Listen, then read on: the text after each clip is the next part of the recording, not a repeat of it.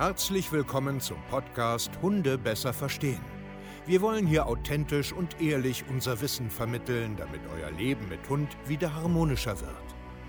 Heutzutage gibt es mehr Informationen über Hunde als je zuvor. Das Internet gleicht einem Dschungel an Meinungen und Philosophien und dadurch gibt es sehr viele verunsicherte Menschen. Damit ihr wieder Licht am Ende des Tunnels seht, nehmen wir euch an die Hand und begleiten euch durch diesen Dschungel. Wir räumen auf. Wir geben euch Wissen, Mindset, Strategien. Dem Hund zuliebe. Herzlich willkommen, ihr Lieben, zu einer neuen Podcast-Folge Hunde besser verstehen, Wissen, Mindset und Strategien. Und heute wollen wir uns das Thema Körpersprache Hund ein bisschen mm, anschauen, also ein bisschen genauer mal darauf ähm, gucken, was haben unsere Hunde so ein bisschen zu kommunizieren, ähm, weil das aus meiner Perspektive sehr, sehr wichtig ist. In der letzten Folge hatten wir Körpersprache Mensch. Schalt bitte da vorher ein, das macht dann mehr Sinn, dann verstehst du das hier vielleicht ein Stückchen besser. Und ich glaube, wir sollten mal ganz grob einfach darüber sprechen, weil ich da draußen immer mehr Mensch-Hundeteams sehe, die aneinander vorbei kommunizieren, weil sie Körpersprache nicht richtig gut deuten oder verstehen können. Und genau darum soll es heute gehen. Ein bisschen mehr über deinen Hund. Letztes Mal ging es ein bisschen mehr über dich. Heute geht es ein bisschen mehr über deinen Hund. Ich bin Steve Keier, zertifizierter Hundetrainer und ja, coache mit meinem Team zusammen europaweit Menschen, die Probleme mit ihrem Hund haben. Und wir machen das sehr, sehr erfolgreich, weil dieses Thema Körpersprache bei uns einen sehr, sehr hohen Stellenwert hat. Wir arbeiten hier viel mit Videoanalysen, Selbstreflexion und Körpersprache grundsätzlich verstehen, aber nicht im Einzelnen, sondern im Kontext. Und genau da fängt das Thema nämlich schon an. Ich habe ja immer mal wieder auch Hundetrainer äh, als Praktikanten äh, bei mir äh, im Hundeparadies. Also früher viel mehr als jetzt. Jetzt haben wir sie viel mehr im Coaching. Wir begleiten da einige, die auch was lernen wollen. Weil wir da einfach schon ein bisschen weiter sind durch einfach jahrelange Erfahrung. Und ich sehe halt immer wieder, dass Menschen sich schon mit Körpersprache Hund beschäftigen, aber das große Ganze einfach nicht verstehen. Was aber auch logisch ist, weil es einfach ein bisschen was mit Erfahrung und äh, wie so ein Weitwinkel zu tun hat. Man lernt ja so Sachen, wenn der Hund, äh, was weiß ich, die Rute hochträgt, den Kopf hochträgt, die Ohren vorne hat, ist er äh, aufmerksam, aufgeregt, dominant. Wenn der Hund klein ist, die Rute eingeklemmt, die Ohren hinten und so weiter, dann ist er unterwürfig, ängstlich und so weiter. Ähm, ja, alles richtig, genau, darum geht's auch. Das ist schon mal eine ganz grobe Sache. Und da draußen gibt's ja auch ganz viele Bücher, Webinare, Online-Kurse, YouTube-Videos und so weiter, wo man sowas ein bisschen lernen kann. Ne? Wir hatten ja auch schon mal eine Folge zum Beispiel Calming Signals, diese sogenannten Beschwichtigungssignale. Und ja, das kann man ja so grob erstmal lernen, um überhaupt erstmal ein Stück weit etwas zu verstehen. Da will ich aber heute nicht so wirklich drauf eingehen, sondern eher dass das im Alltag, der ganze Kontext zu betrachten, viel, viel wichtiger ist. Weil du kannst dich nicht an einer hm, ich sag jetzt mal, an einem Element äh, orientieren. Oh, mein Hund trägt die Route hoch, er ist zum Beispiel jetzt äh, dominant.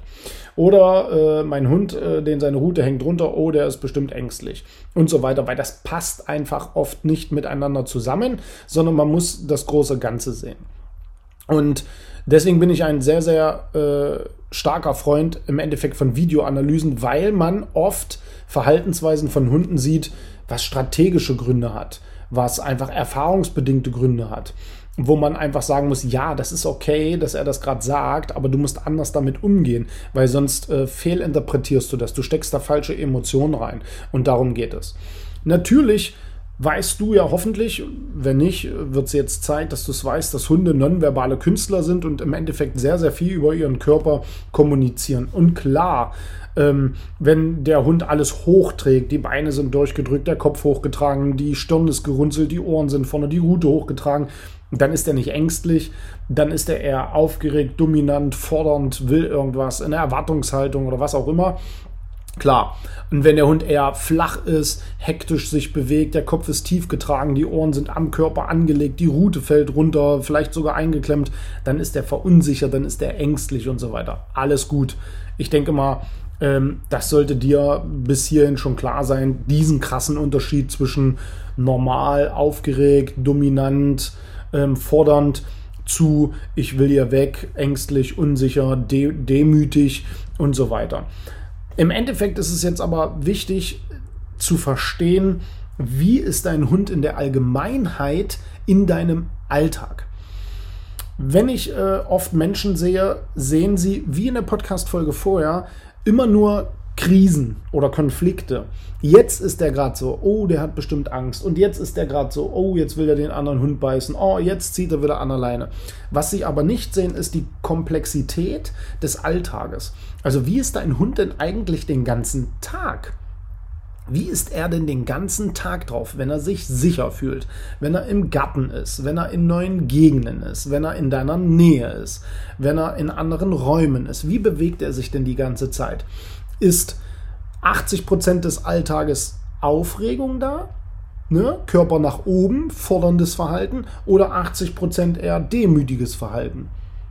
Oder zeigt er nur in bestimmten Situationen bestimmtes Verhalten? Wie ist denn das so? Hast du dir da schon mal drüber Gedanken gemacht? Hast du das mal richtig ordentlich beobachtet, aufgeschrieben, mit Videos analysiert? Wie ist das, wenn du von ihm etwas willst? Wenn du zum Beispiel sagst, nee, du gehst jetzt hier nicht durch die Tür, was zeigt er denn dann für Körpersprache? Wenn du willst, dass er im Garten aufhört zu bellen und du hingehst, du ihn korrigierst oder abholst oder lobst oder streichelst, was passiert denn dann? Ignoriert er dich? Zeigt er Calming Signals?